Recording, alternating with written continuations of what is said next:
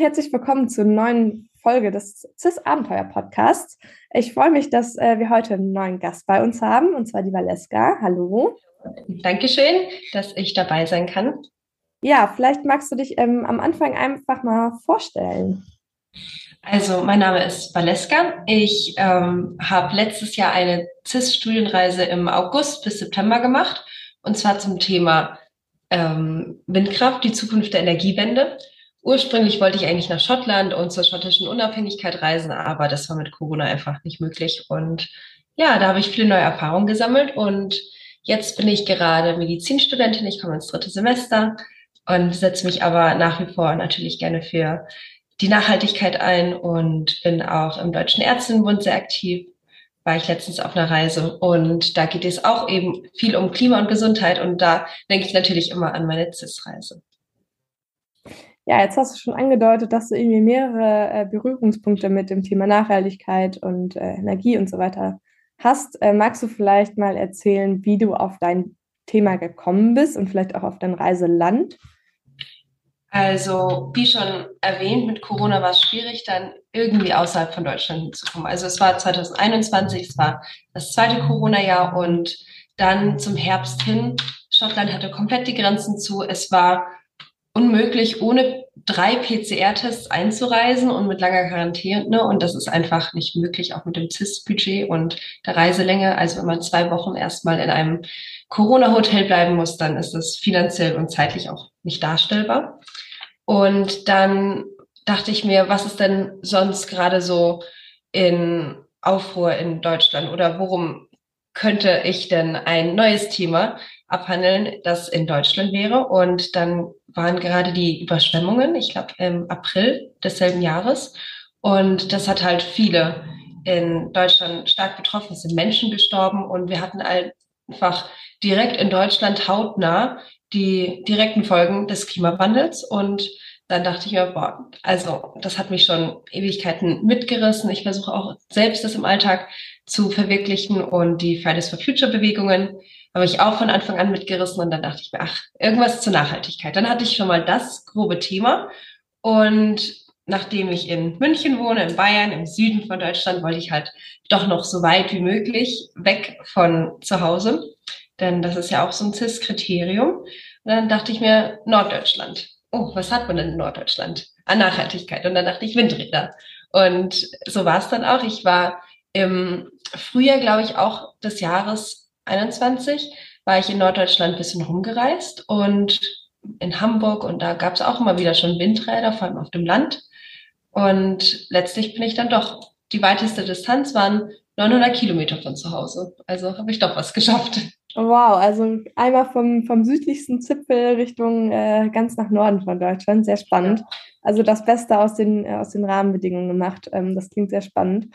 Ähm, ja, lustig. Ich bin tatsächlich ja auch zum Thema Nachhaltigkeit gereist und ich hätte mir im Nachhinein beispielsweise gewünscht, dass ich mein Thema noch ein bisschen enger eingegrenzt hätte. Mhm. Deswegen finde ich das ganz spannend, dass du das äh, schon gemacht hast. Ähm, ja, und dann zu den Windkraftanlagen gereist bist. Ähm, magst du vielleicht einmal erzählen, wie grob so deine Reiseroute war, dass wir so ein bisschen das mitverfolgen? Also ich bin, war tatsächlich an vielen Orten, aber auf meiner Reise ich hatte mir am Anfang vier Orte rausgesucht und während der Reise sind einfach viele dazugekommen durch meine tollen Kontakte. Also, wie du bereits gesagt hast, ich habe mein Thema eingegrenzt auf Windkrafträder und dann natürlich von verschiedenen Seiten zu beleuchten, aber das war schon sehr hilfreich, weil ich dann einfach in dieser Windkraft-Community schon war. Und meine erste Station war in Hamburg. Da war ich bei in einem Ingenieursbüro Danach bin ich weitergereist, aber das war nur drei Tage, ich glaube verlängertes Wochenende etwa. Danach bin ich weitergereist nach Bremerhaven zum Alfred Wegener Institut. Da war ich in einer WG untergekommen bei der netten Alina und dem Marvin. Und das war super, denn da ging es vor allem um Offshore-Anlagen und wie sich das auf die Meereswelt auswirkt. Und was ich zuerst nicht dachte, aber es ist, hat tatsächlich viele positive Aspekte. Ja, da konnte ich auf dem Boden schlafen. Dann bin ich weiter nach Bremen gegangen zum lieben Horst und seiner Frau. Das war einfach genial. Und von dort aus kamen dann wirklich tatsächlich einige Stellen dazu. Ah, in, nein, in Bremerhaven bin ich ganz spontan auch mit auf Helgoland gefahren. Das hatte ich nicht geplant. Das heißt, da war schon wieder der dritte Ort dabei. Von Bremen aus bin ich dann zu verschiedenen äh, Windmüllern vom Horst gefahren, der seine Freunde, die früher Landwirtschaft betrieben haben, dann sind sie in die Windkraftanlage eingestiegen und das war dann in Dorsum. Ich war im ganz fast bei in den Niederlanden und zwar in im Emsland und dann bin ich wieder zurückgefahren. Also das waren nochmal zwei verschiedene Orte. Dann war ich wieder in Bremen, dann war ich in Husum eine Zeit lang. Da war ich auf der Husum Windmesse. Dann bin ich kurz wieder zurück nach Bremen und dann bin ich wieder nach Husum gefahren. Das war auch mein letzter Ort. Dann bin ich wieder nach Hause. Wow, also das zeigt ja schon mal, dass auch äh, Reisen in Deutschland sehr vielfältig sein können und du viele Orte abgeklappert hast. Äh, wie lange warst du denn insgesamt dann unterwegs? Ich war insgesamt ziemlich genau vier Wochen unterwegs. Vielleicht ein, zwei Tage mehr, aber das, die habe ich mir so frei gehalten. Ich war davor nach dem Abitur sehr viel unterwegs und es war gut, aber es war auch schwer, sich tatsächlich diese Zeit dann komplett frei zu halten. Ja, aber du hast es ja geschafft und hast ja. die Reise, Reise gemacht. Vielleicht können wir einfach nochmal vom, vom Start deiner Reise ausgehen. Wie hast du denn da überhaupt Kontakte gefunden? Ist dir das einfach gefallen oder war es irgendwie am Anfang super schwierig? Oder ich glaube, das ist einfach eine, eine Frage, die viele potenzielle BewerberInnen sich stellen und gar nicht so genau wissen, wie man das, wie man das Ganze macht. Ähm, wie hast du das dann gemacht, Kontakt? Also am Anfang kann ich sagen, das war ein, ein Drama. Ich war mit meinem Freund in Prag unterwegs und ich war nur an E-Mails schreiben und ich habe nie Antworten bekommen. Es war fürchterlich. Und ich hatte dann schon meine E-Mails immer weiter komprimiert und auch gegen Ende, nachdem ich, ich glaube, ich habe insgesamt 80 E-Mails geschrieben an verschiedene. Ich habe eingegeben ins Internet Windkraftanlagen, Firmen oder Windkraft Vor- und Nachteile und habe äh, versucht zu sehen, welche Organisationen sich wofür einsetzen. Und dann hatte ich paar Goldkontakte. Also tatsächlich war es die EESH, Erneuerbare Energien Schleswig-Holstein. Da habe ich äh, den Horst kennengelernt. Und der Horst, hat mich weitervermittelt. Das war genial. Ich habe dann tatsächlich, nachdem ich gegen Ende, nachdem ich, ich weiß nicht, einen Monat E-Mails geschrieben habe, sehr aktiv auch versucht habe, Telefonate zu führen und niemanden gefunden habe, da habe ich dann ihn getroffen und habe dann eben auch gesagt, gleich in die erste E-Mail geschrieben, ach, und ähm, ich suche auch Übernachtungsmöglichkeiten oder sowas. Also ziemlich direkt schon, was ich mich am Anfang gar nicht getraut habe. Aber dann war ich einfach ein bisschen verzweifelt. Und er meinte, ach, und von wegen Übernachten, äh, ich glaube, ich habe da jemanden gefunden für dich. Dann hat er mir gleich eine Telefonnummer gegeben von einem Ehepaar. Und die waren genial, kann ich sagen. Also äh, vielleicht kann ich dazu nachher noch mal was sagen. Äh, aber das war auf jeden Fall eine. Und in Bremen habe ich jemanden ganz toll gefunden. Und ein anderer Horst, auch ein Horst. ein sehr in Norddeutschland begehrter Name, aber der war auch super, denn von dem, ich habe dem eine E-Mail geschrieben, irgendwo habe ich den dann gefunden im Internet und habe meine äh, Handynummer hingeschrieben und irgendwann hat er mich angerufen, so eine Woche später und meinte, ja, was mein Name? Du hast mir eine E-Mail geschrieben und dann hat er einfach, einfach geredet und meinte, ja, das klingt ja alles ganz nett unterstütze ich gerne. Hast du einen Führerschein? Meinte ich, mh, hm, nee, also noch bin ich 17, aber ähm, und bis dahin habe ich auch noch keinen Führerschein. Okay, kein Problem, dann machen wir betreutes Wohnen. Und ich habe noch gar nicht verstanden, was er meinte damit, betreutes Wohnen. Aber es war wirklich wortwörtlich, was er meinte. Als ich da war, habe ich eine Unterkunft bekommen. Ich habe was zu essen bekommen. Er hat mich zu seinen ganzen Kontakten hingefahren. Sonst hätte ich nämlich sein Auto bekommen. Der wusste nicht, wie ich aussehe, wer ich bin, was überhaupt. Also kein Bild von mir. Ich habe nur geschrieben, hallo, mein Name ist Valeska Kunisch. Ich mache eine CIS-Reise. Und es hat geklappt. Und er hat mich rumkutschiert und es war einfach genial. Und sonst äh, auch dieses Vertrauen, sonst hätte ich wahrscheinlich einfach seinen VW-Bus selbst bekommen und gefahren. Wow, und, Wahnsinn. Ja. Also irgendwie klappt es dann doch, unter diesen ganzen E-Mails vielleicht ein paar engagierte Leute zu finden, die einfach helfen wollen. Hast du diese Gastfreundschaft äh, vor allem bei ihm erlebt oder wie hast du das in, in Deutschland oder in Norddeutschland im Gesamten wahrgenommen?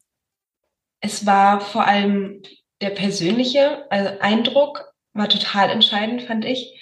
Denn wenn man einfach, und ich glaube, mir würde es nicht anders gehen, wenn ich irgendeine Nachricht bekomme von jemandem, kann ich bei dir übernachten, dann bin ich vielleicht erstmal verdutzt, beziehungsweise wahrscheinlich bin ich jetzt total verändert durch meine CIS-Reise. Ich würde immer Leute aufnehmen.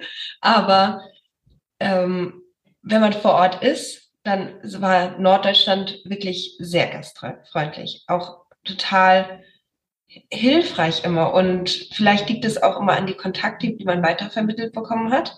Aber ich bin dann, und ich wusste das selbst nicht, der Horst war wieder, der hat mir dann gesagt, so, wir machen einen Ausflug, aber ich wusste gar nicht, und er meinte so, pack deine Sachen. Meinte ich, okay, aber was soll ich denn jetzt einpacken? Und dann so, ja, also du bleibst jetzt wahrscheinlich ähm, zwei oder drei Tage weg, pack mal dafür. Und ich so, ach so.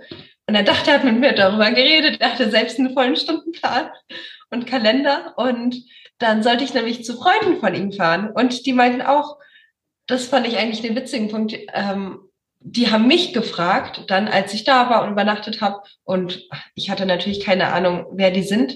Ich habe erst herausgefunden, wo ich bin, als ich auf Google Maps geschaut habe, wo mein Standort ist. Und die haben auch gesagt, hast du denn keine Angst, einfach bei Fremden zu sein? Und ich dachte mir eher, und das habe ich mir gar nicht äh, gedacht, ich dachte eher andersrum, haben die nicht Angst, irgendeine fremde Person aufzunehmen? Aber das nee, also das, das anscheinend überhaupt nicht.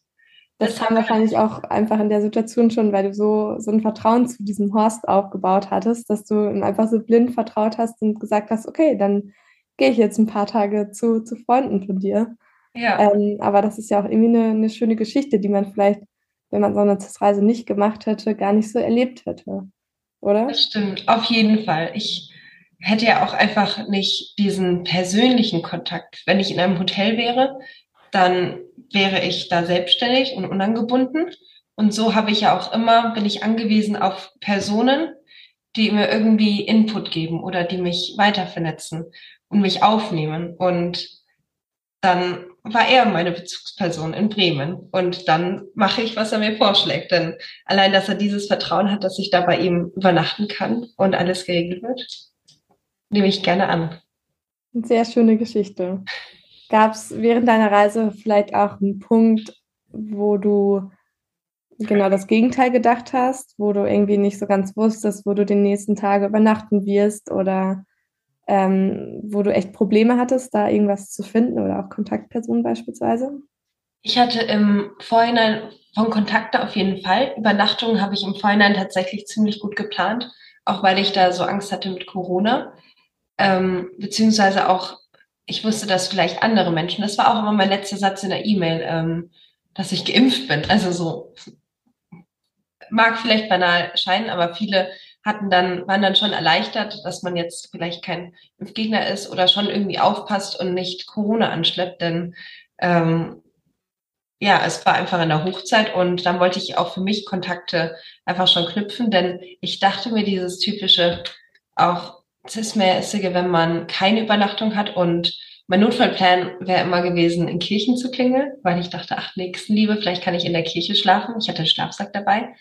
Und das ist aber dann trotzdem, wenn man irgendwie in einem fremden Haus auch klingelt, dass Corona da vielleicht doch eine Hürde sein könnte.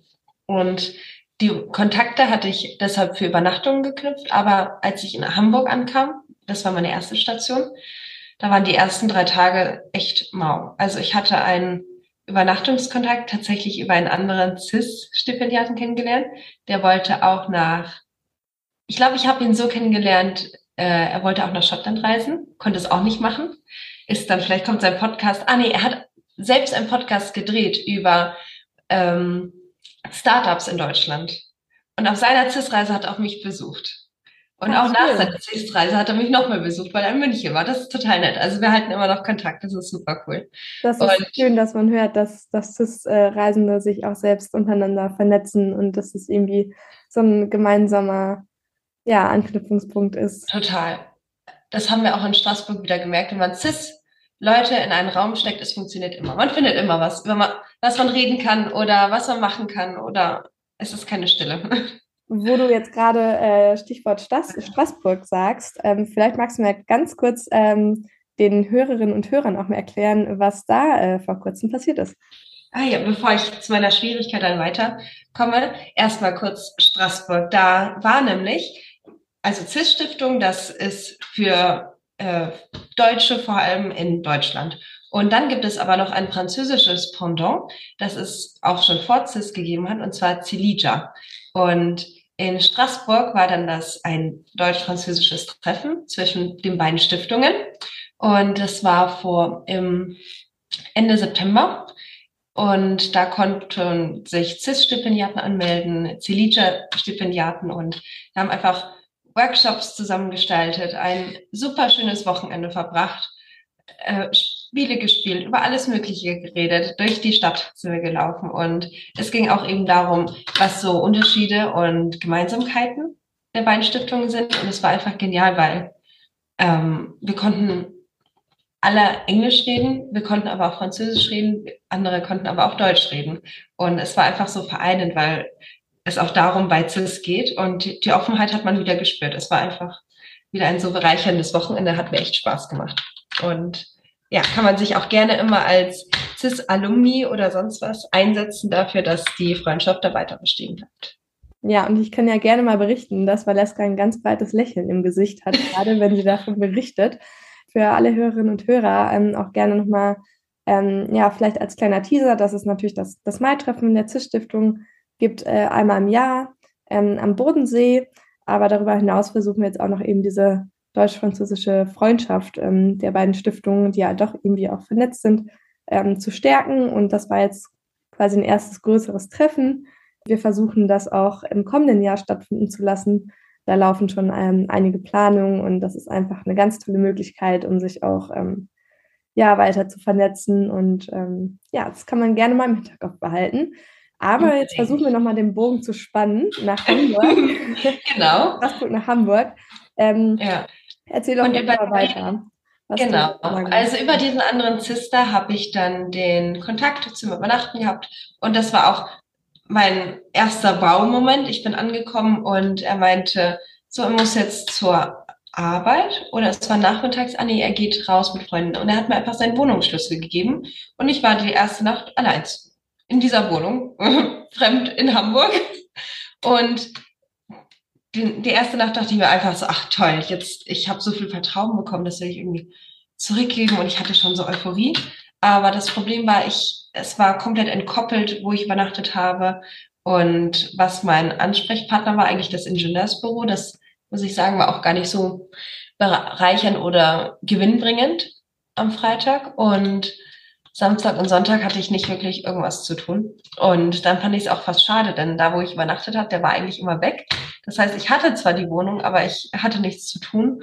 Und dann dachte ich mir, oh nee, jetzt vier Wochen so machen und irgendwie Informationen suchen, aber nicht wirklich finden, das ist ein bisschen ernüchternd. Und da hatte ich dann direkt also von kurzer Euphorie hin zu ja Niedergeschlagenheit. Ich hatte es jetzt nicht schlecht. Ich meine, ich habe auch von Geschichten gehört, die einfach keine Übernachtungsmöglichkeiten hatten oder wo das Fahrrad gestohlen war, mit dem man eigentlich rumreisen wollte. Aber äh, ja, ich habe mich da allein gefühlt. Und das war, das hat sich dann auch wieder geändert, zum Glück. Mit jeder Station wurde es dann fast nur besser. Aber das war so die erste Station. Und ich war auch glücklich, dass es am Anfang war, weil ich so einfach meine CIS-Reise dann, weil es am Ende nicht mehr war, nur positiv in Erinnerung behalten kann ja, ich glaube, das berichten auch viele CIS-Reisende, dass es irgendwann schon mal einen Punkt gibt, wo man vielleicht verzweifelt ist oder auch mal traurig ist und dass es dann aber trotzdem immer weitergeht und man trotzdem noch tolle Leute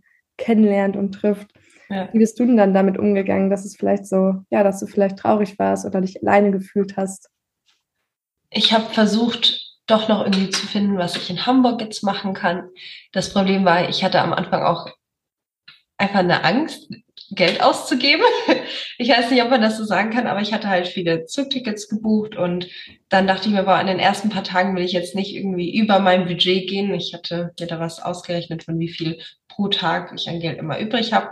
Und dann, klar, habe ich halt immer im Supermarkt was eingekauft. Ich bin durch die Stadt gelaufen, aber er hatte da noch nicht so einen Sinn. Dann habe ich mich eher noch mehr hingesehen zur nächsten Station, ob das nicht da besser wird und wurde es. Und da kann ich sagen, es es kommt und fällt mit den Kontakten, die man hat. Aha, da wären wir auch schon beim nächsten Punkt, Budgetplanung. Du hast ja schon äh, jetzt gerade angedeutet, dass das vorher sehr genau im Blick hattest, wie viel du wann ausgeben kannst und darfst. Ähm, wie bist du denn insgesamt damit klargekommen? Hast du dich sehr eingeschränkt gefühlt oder war es auch mal ähm, mhm. ja, vielleicht ein schönes Gefühl, dass man nicht immer alles verfügbar hat? Wie bist du damit letzten Endes unterm Strich rausgekommen? Äh, ich habe ziemlich wenig ausgegeben am Ende, weil ich eben die Kontakte hatte. Das war das Problem. Am, Anfang, als ich wirklich die Zeit und die Möglichkeiten hatte, Geld auszugeben, also sprich die ersten zwei, drei Tage, äh, wollte ich es nicht wirklich machen. Wollte ich das Nötigste kaufen, aber halt an Lebensmitteln. Aber das war's. Und später hatte ich einfach, ich bin immer irgendwo untergekommen oder konnte irgendwo noch mit der Familie essen. Als ich auf dem Land war, da haben wir, äh, da war ja alles schon regional angebaut oder aus dem Garten oder direkt vom Acker. Und dann konnte ich da immer einfach mithelfen und mitkochen. Und da, das hat sich eigentlich ganz gut, da habe ich dann auch immer meine Hilfe angeboten beim Kochen, mache ich gerne, helfe, ähm, bereite ich gerne zu. Ähm, habe ich aber da, nachdem ich dann auf dem Land war und nicht in so großen Städten, ich war auch nie wirklich in Bremen selbst ganz drinnen. Ich war eher am Stadtrand und von dort aus natürlich Windkraftanlagen sind auf dem Land, sind weiter von Städten jetzt entfernt und äh, da hatte ich tatsächlich keine Möglichkeit, viel Geld auszugeben als für Züge. Und wo ich es aber problematisch fand oder wo ich für mich ein schlechtes Gewissen hatte, war, wenn ich zum Essen eingeladen wurde. Und der Horst zum Beispiel hat sich dann herausgestellt, der hatte ziemlich viel Geld mit seinen ganzen Windkraftanlagen. Er hatte aber auch viel soziale Windkraftanlagen, also Bürgerwindparks. Ähm, und seine, das Ehepaar ist einfach regelmäßig so fast jeden zweiten Abend essen gegangen und wollten mich dann halt einfach mitnehmen in ja ihr Leben integrieren. Und für mich war es halt dann unangenehm, weil ich einmal nicht das Geld hatte oder auch ausgeben wollte, von diesem ganzen Geld jeden zweiten Tag essen zu gehen. Und als ich es angeboten habe, haben sie es immer ganz ausgeschlagen. So, nein, nein, nein, du bist Gast, du bist Gast. Und dann hatte ich trotzdem aber immer ein schlechtes Gewissen. Also wenn ich eingeladen wurde, habe ich mich gefreut, aber dachte mir immer, oh Gott, was kann ich jetzt zurückgeben? Und im Nachhinein denke ich mir, sie hatten auch eine schöne Zeit mit mir. Ich habe das, ich habe nämlich nach wie vor Kontakt zu sehr viel meiner äh, Reisestation und die fanden das einfach gerne oder haben das gerne gemacht und ich gebe auch was gerne zurück, aber es ist schwierig, es manchmal zu akzeptieren und anzunehmen und zu sagen, okay, an einem anderen Punkt in meinem Leben gebe ich jemandem anderen was, ohne etwas direkt zurückbekommen, aber das ist dann ein Kreislauf. Oh, das hast du sehr schön gerade zusammengefasst und, und abgerundet. Also ich glaube, da, dem kann ich eigentlich gar nichts mehr hinzufügen. Ähm, ich glaube, es wird Zeit für fünf schnelle Fragen. Also ich stelle jetzt gleich ähm, fünf kurze, schnelle Fragen. Du kannst einfach ganz intuitiv antworten. Wenn dir eine längere Antwort zu einfällt, dann äh, ist da vielleicht auch Ampel. ähm, okay, lass uns mal starten. Äh, Windkraft, ja oder nein? Ja. Lieblingsessen auf der Reise? Fischsemmel. Wie bitte? Fischsemmel. Fischsemmel, aha. ähm, deine liebste Fortbewegungsart? Radfahren. Schönster Tag auf der Reise? Ähm, Husum. Ich bin im Doppeldecker geflogen. Mit meiner Kontaktperson ein Looping. Wow. ähm, und wohin würdest du reisen, wenn du nochmal eine CIS-Reise machen könntest? Island.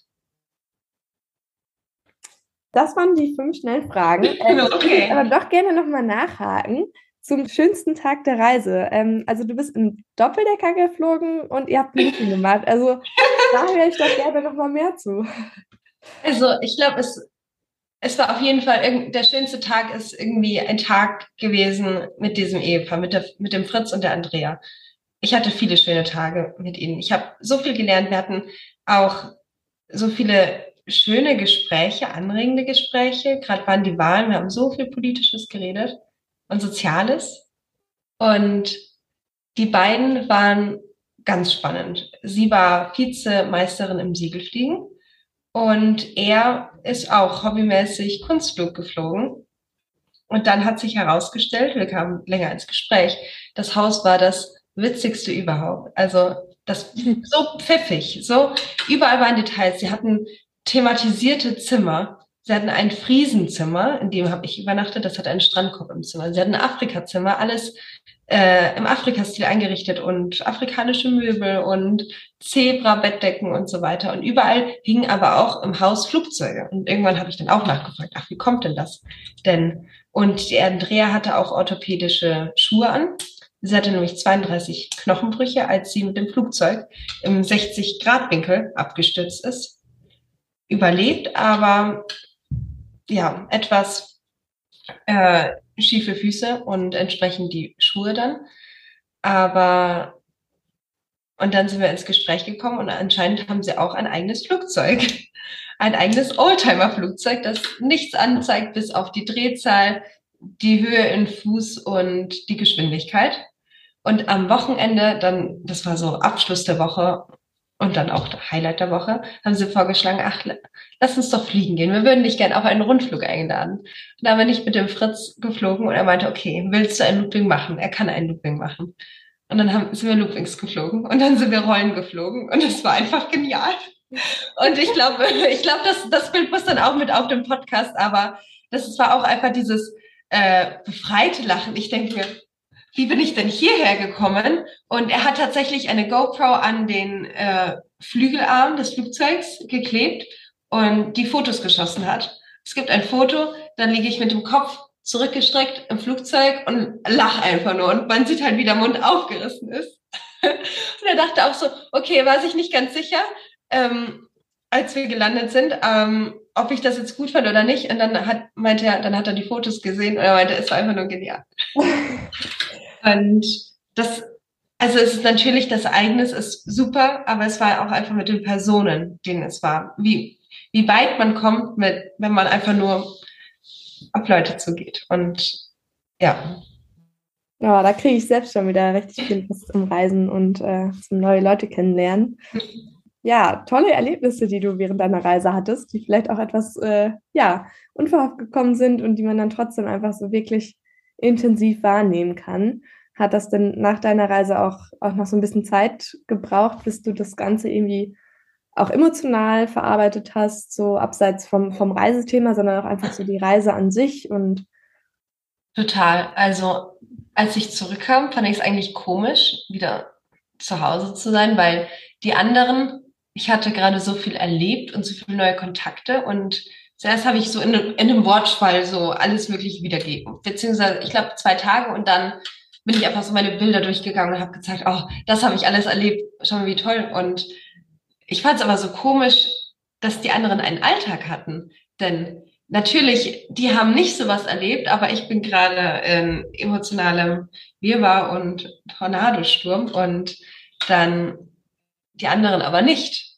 Und das war schwierig am Anfang, sich wieder da zu ebnen, wieder reinzukommen und sagen, okay, das war jetzt meine Reise, aber jetzt ist sie abgeschlossen. Aber sie hat lange nachgehalten. Ja, das Schöne ist ja vielleicht auch, also das Schöne daran, dass du in Deutschland gereist bist, ist ja vielleicht auch, dass ähm, du einfach deine Kontakte, die du jetzt ja auch immer noch pflegst, wie du äh, vorhin sagtest, ähm, ja, vielleicht auch nochmal besuchen kannst und dafür nicht quer durch die Welt äh, reisen musst, sondern halt wirklich vielleicht auch mal per Zufall in Bremen oder in Hamburg landest oder vielleicht auch im Emsland, wer weiß. Mhm. Ähm, ja, das ist ja vielleicht auch so das Schöne, dass man das mitnehmen kann. Auf jeden Fall ich denke mir, das Land sollte gar nicht die Barriere sein. Okay, in Corona-Zeiten schon. Aber es macht es auf jeden Fall leichter, sie wieder zu sehen. Und vor allem für sie leichter, mich zu besuchen, weil ja da München doch oft auf dem Durchweg ist für jegliche Reisen. Und das biete ich dann auch immer an. Oder so. Ja, der, der Marvin, der ist ähm, aus Bremerhaven. Der war nicht direkt meine Kontaktperson, der war einfach nur in der WG hat er gewohnt, wo ich übernachtet habe. Und mit dem habe ich mich auch super verstanden. Wir waren auch ein paar Tage einfach allein in der Wiki, weil die Alina noch länger in Helgoland war äh, zum Forschen und um die Platten zu untersuchen. Und dann hat er mich auf der Durchreise nach Wien kurz besucht. Er meinte, ach, er reist kurz in München vorbei, kann er vorbeikommen. Schön. So soll das ja auch sein bei, bei CIS-Kontakten, dass man irgendwie, ja, vielleicht auch die fliegt, wenn das, wenn das möglich ist. Ja. Jetzt haben wir ganz viel über die Reise an sich äh, gesprochen und dieses emotionale Erleben und wen du alles getroffen hast, was du erlebt hast. Vielleicht können wir noch einmal den Blick ähm, auf dein Thema werfen. Ähm, und zwar die Windkraftanlagen. Was hast du denn während deiner Reise darüber alles gelernt? Ich habe vor allem, wenn man es, ich habe viel Technisches gelernt. Ich hatte viele technische äh, Kontakte und für mich war das auch spannend, weil ich einfach auch Physik gerne mag. Und das war dann auch ganz nett zu hören. Was ich auch vor allem gelernt habe, wenn man es zusammenfassen müsste, ist, wie viel äh, Emotionalität dann doch dahinter steckt, weil es ein emotional sehr aufgeladenes Thema ist. Natürlich, erneuerbare Energien sind wichtig und Klimawandel an sich ist ja schon ein hitziges Thema. Und wenn man dann aber auch noch direkt mit den Personen vor Ort redet, dann sind die einen natürlich ganz klar dafür, weil es viele Klimavorteile hat. Die anderen sind aber dann doch dagegen. Und das war für mich fast, ich weiß nicht, unverständlich aus so einer ganz äh, weiß nicht, Außenseiteransicht, aber es ging auch viel darum, dass einfach so viel Ungleichheiten und ähm, Ungerechtigkeit da war bei äh, Windkraftanlagen, weil die einen eben davon profitieren oder tatsächlich auch sehr viel Geld damit verdienen, wenn es große Windanlagenbetreiber sind und andere Menschen aber vor Ort darunter leiden, dass sie den Schattenwurf haben, das heißt von den äh, Rotorenblättern in den Häusern, versucht man natürlich nicht so zu konstruieren, manchmal passiert es dann doch. Oder den Lärm haben, wenn man direkt neben einem Windkraftwerk ähm, steht, dann merkt man auch, es ist sehr laut. Also es ist wirklich laut und es ist, man kann sich schlecht unterhalten, dafür ist aber auch die Distanz dann gegeben normalerweise, dass man die nicht hört. Ähm, andere sagen dann auch, es verwüstet die Landschaft, beziehungsweise ich habe gelernt oder ich habe es so geschlossen, dass viele das, das als Argument nehmen, weil sie eigentlich, man sieht es nicht gerne, wenn man denkt, man hat nur Nachteile.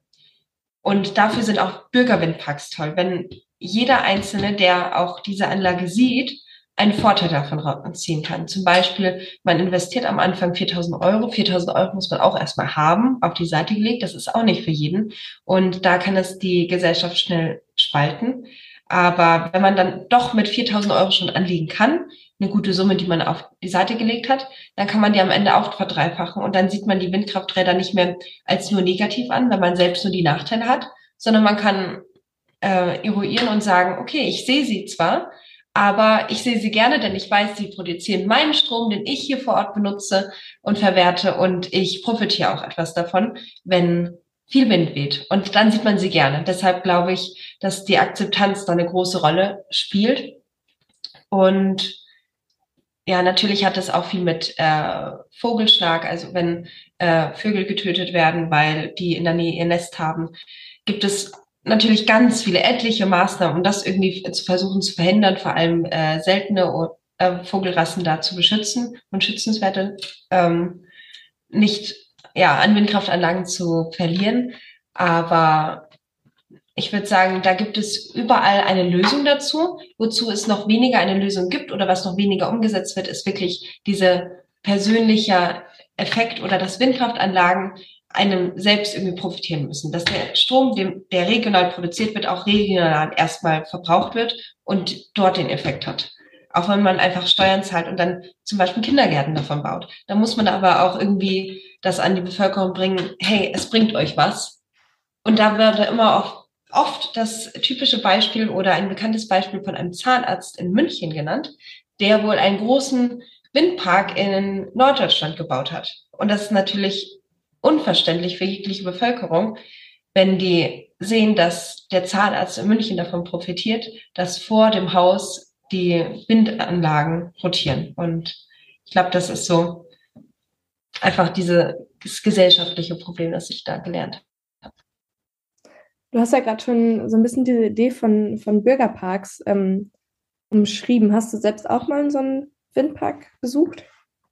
Oh ja, ganz oft. Ich war auch auf äh, Mitgliederversammlungen von den Bürgerwindparks und da war eben der Horst sehr aktiv. Der kam eigentlich aus der Greenpeace-Abteilung. Der hat, mhm. der fand ich auch eine spannende Persönlichkeit. Der war einfach überzeugt von Klimawandel. Er war immer gegen Atomkraft und er hat das nie als Lösung gesehen und ähm, hat sich deshalb da massivst eingesetzt in seiner Jugend und im jungen Erwachsenenalter, hatte früher einen Hauptschulabschluss, hat den, das Abitur an der Abendschule nachgemacht, hat Maschinenbau an der Abendschule studiert, also wirklich neben dem Job. Und das fand ich einfach schon ja, bemerkenswert, um dann in die Windkraftanlage einzusteigen. Und dem war entsprechend immer das Menschennahe wichtig. Und der hat dann Bürgerwindparks gebaut, da bin ich auch mitgefahren. Das war auch direkt an meinem ersten Abend, als ich in Bremen war. War sehr lustig, weil ich nicht wusste, was, was für eine Mitgliederversammlung das sein soll. Oder ich wusste auch nicht wirklich, was ein Bürgerwindpark sein soll, aber äh, das habe ich dann gelernt. Und die, man hat es dann direkt vor Ort gesehen. Da hat sich dann mit 20 Menschen aus diesem kleinen Ort, aus dem Örtchen getroffen, hat mir auf dem Weg noch gesagt, ach, um diesen Windpark geht es übrigens.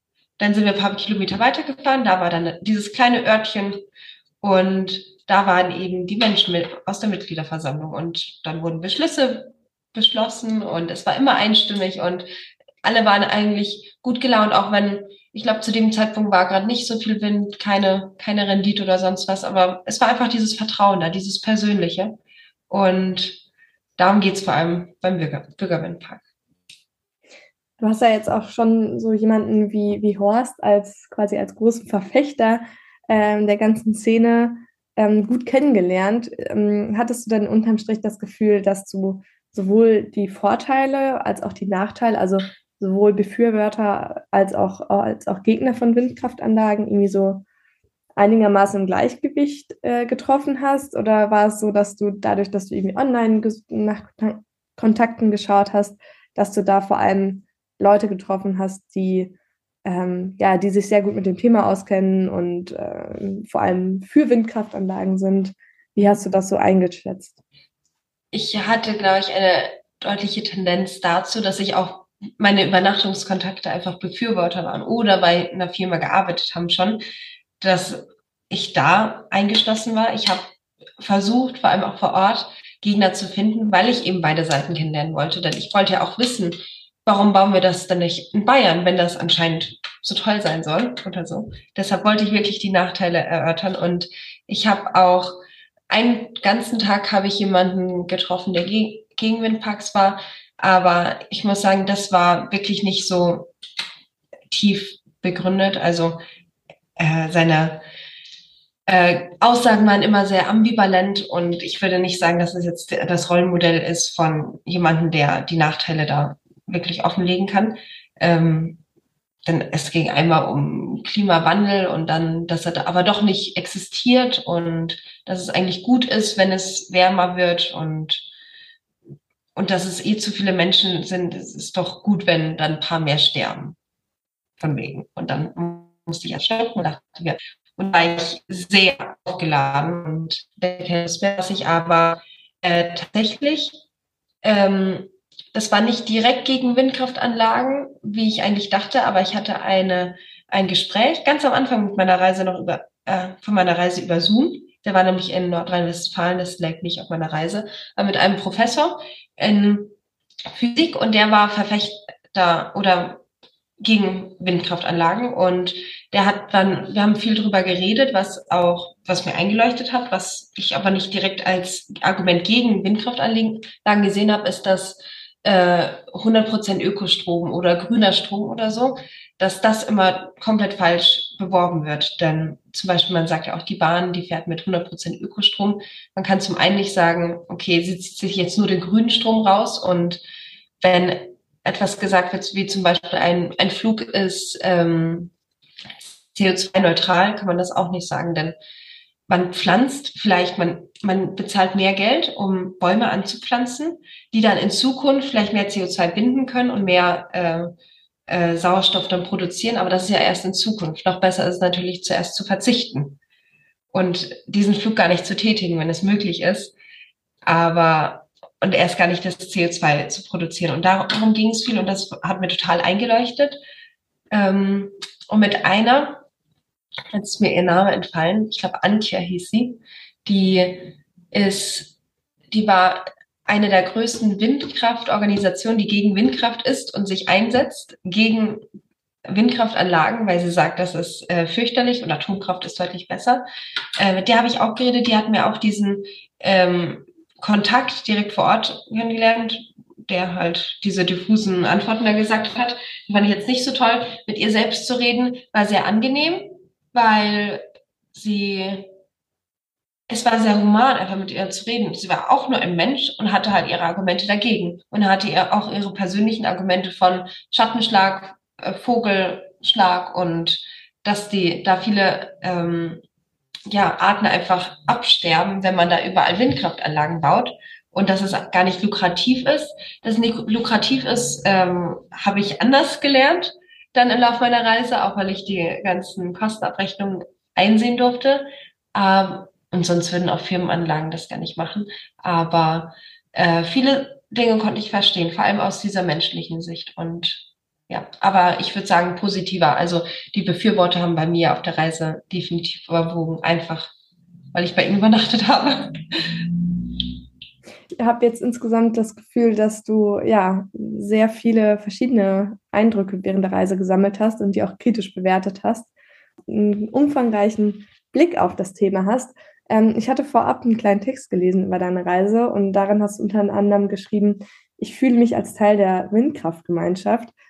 Heißt das genau das, was du gerade beschrieben hast? Ja, also es war genau das, dass ich meine Kontakte vor Ort hatte, wo ich gewohnt habe, dass ich einfach nur dieses Positive damit verbinde. Wahrscheinlich ist es, weil ich einfach diese tollen Erlebnisse hatte und bei gerade diesen Menschen untergekommen bin, die dann aber auch noch für Windkraft waren, dass ich das so gut fand. Aber auf der Husum Windmesse, das war, ist die Deutschlands größte äh, Windenergiemesse und die ist zweimal im, äh, jedes zweite Jahr. Und zufällig war sie genau in dem, im, dem September, wo ich noch meine CIS-Reise gemacht habe. Und da wurde ich auch eingeladen über die erneuerbare Energien Schleswig-Holstein und konnte bei denen auf dem Messestand mit dabei sein. Und da war das total lustig, weil ich da Leute aus Bremen wieder gesehen habe, bei denen ich die ich in äh, Bremen und um, im Umland kennengelernt habe. Und dann wieder Leute von Bremerhaven und ganz viele verschiedene Personen. Und die waren wirklich eine Windkraft-Community. Da hat sich die Welt ganz klein wieder angefühlt. Und da trifft sich so jeder, der irgendwie was darüber austauschen möchte. Es ging auch viel um Wasserstoff, also Speichermöglichkeiten von überschüssiger Energien. Auch ein sehr wichtiges Thema, wenn man an Windkraftanlagen denkt. Denn ja, die, die Energieversorgung ist viel zu fluktuativ, als dass man äh, sich komplett darauf verlassen kann. Und ja, das war einfach so die kleine Gemeinschaft im kleinen Norddeutschland. Ein, ein anderer Punkt interessiert mich noch, und zwar ähm, die Forschungsreise nach Helgoland. Ja. Was genau war denn das? Ah, also das war auch ein echt, ach, das war ein schöner Tag. Da bin ich mit äh, dem Alfred Wegener Institut ähm, die hatten eine kleine Forschungsgruppe und zwar ging es um, ich wollte mich auch mit Offshore ähm, beschäftigen. Daraufhin habe ich die Forschungsgruppe gefunden. Und die wollten dann auch einen Tag nach Helgoland fahren, weil die dort Platten hatten. Also sprich, ich glaube einfach Metallplatten, wo äh, Dinge wachsen können. Und die wurden in, ins Meer gefahren. Und die waren an Helgoland angebracht, weil da in der Nähe ein Offshore-Wind Anlage ist. Und dann hat man vor, bevor das gebaut wurde, eben geschaut, unter welchen Umständen würden normalerweise Gewächse in der Umgebung wachsen und wie wächst es bei Offshore-Windanlagen, damit man eben sagen kann, ach, verändert das die Strömungsrichtung vom Meer oder ist es deshalb geschützter, weil da nicht gefischt werden kann überhaupt und sind deshalb die Meerestiere da einfach in Ruhe gelassen. Und dann sind wir da eben hingefahren an dem, am einen Morgen das war echt schön mit der Fähre auf Helgoland zu fahren. Und dann haben wir uns dort die Platten angeschaut und es war ein super sonniger Tag. Äh, es war eine tolle junge Forschungsgruppe und hat einfach Spaß gemacht, mit denen, weiß nicht, Karten zu spielen und auf dem Schiff zu reden und zu quatschen über alles Mögliche. Und dann haben wir uns die Platten angeschaut und ausgewertet. Da wurde dann mikroskopiert und die anderen, die Forschungsgruppe ist dann noch äh, länger da, also ich glaube, das waren vier Personen und, und ich.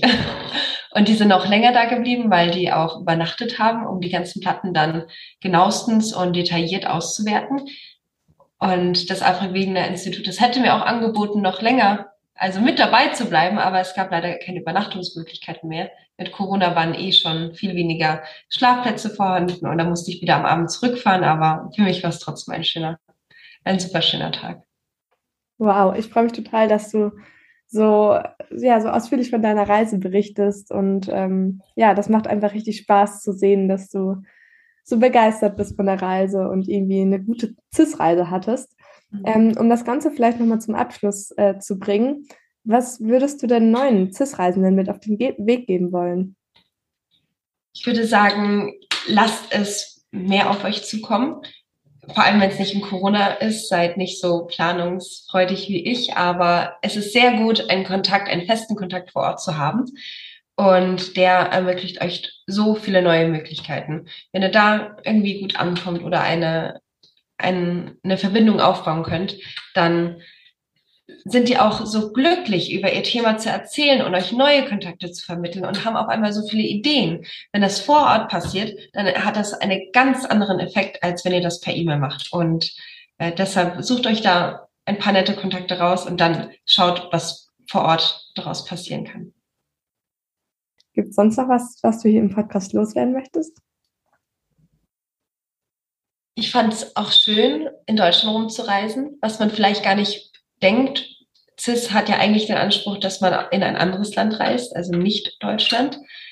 Ich fand es aber gerade auch total schön, in Deutschland zu reisen, weil man auch vielleicht kulturell Paarunterschiede hat. Oder ich habe dann äh, ganz viel Plattdeutsch gehört in Norddeutschland. Und es ist doch etwas eine andere Kultur, aber auch so offen. Und mir hat das total gut gefallen. Deshalb ich fände es auch schön, wenn man in Zukunft vielleicht in Deutschland reisen könnte. Ich finde es aber immer noch wichtig, dass befürwortet wird, dass es international ist. Aber ich glaube, egal an welchem Ort man dann ist, ob man in Deutschland ist oder doch in einem anderen Land, ähm, ja, es kommt und fällt mit den Kontakten. Ich glaube, man kann überall CIS-Momente und CIS-Glück und CIS-Reisen machen. Vielen, vielen Dank dir, Valeska, dass du dir die Zeit genommen hast und so einfach so authentisch von deiner Reise berichtet hast. Ähm, für alle anderen, die das vielleicht gerade hören, ihr könnt euch auch gerne melden, wenn ihr selbst mal eine CIS-Reise gemacht habt. Dann äh, freuen wir uns auf neue InterviewpartnerInnen. Ähm, und ansonsten nochmal danke dir, Valeska. Danke ähm, dir, Marie. Ja, und viel Spaß vielleicht äh, mit dem CIS-Netzwerk noch in Zukunft. Dankeschön. Danke für das nette Interview. Das war die neue Folge des Abenteuer-Podcasts der CIS-Stiftung. Für Lob, Anmerkungen und Kritik oder wenn ihr selbst schon einmal gereist seid und wir euch für die nächste Podcast-Folge interviewen dürfen, schreibt uns gerne an reisefunk.cis-reisen.de. Unter www.cis-reisen.de findet ihr weitere Informationen zur CIS-Stiftung. Zudem könnt ihr Kurzberichte vergangener Reisen lesen, durch Beispiele von Reisetagebüchern, Projektberichten und Werkstücken stöbern oder euch selbst für eure eigene CIS-Reise bewerben. Folgt uns gerne auch bei Facebook und Instagram.